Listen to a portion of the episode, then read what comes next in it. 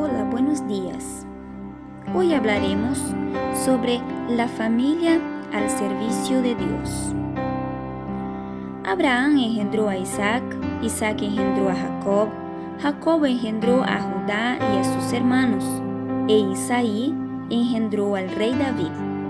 Y Jacob engendró a José, el marido de María, de quien nació Jesús, llamado el Cristo. Este texto está en el libro de Mateo capítulo 1 versículos 2, 6, 16. El texto se refiere a la genealogía de Cristo y decidí empezar por esto porque para disfrutar del futuro necesitamos entender el pasado. En 1 Pedro capítulo 1 versículos 19 y 20 dice que el Cordero, que es Cristo, fue revelado antes de la creación del mundo, sino por la preciosa sangre de Cristo como un cordero sin mancha y sin defecto, conocido antes de la creación del mundo, revelado en los últimos tiempos a su favor. Sin embargo, algunos eventos tuvieron que pasar para que Él viniera.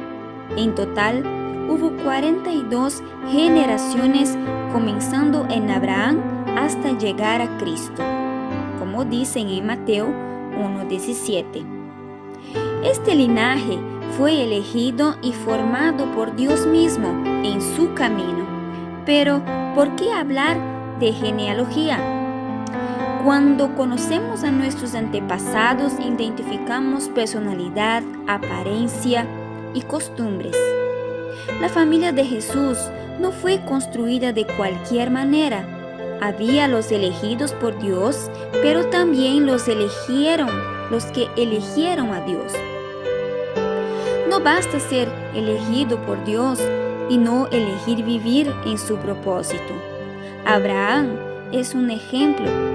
Fue elegido por Dios para ser el padre de la fe, pero si no se hubiera separado de Lot, podría haberlo echado todo a perder. David es otro ejemplo. Fue elegido por Dios y ungido por el profeta Samuel, pero cuando pecó con Batseba, podría haberlo perdido todo si no se arrepintiera. A pesar de las consecuencias que sufrió en un hombre conforme el corazón de Dios y a su familia fue perpetuado en el trono.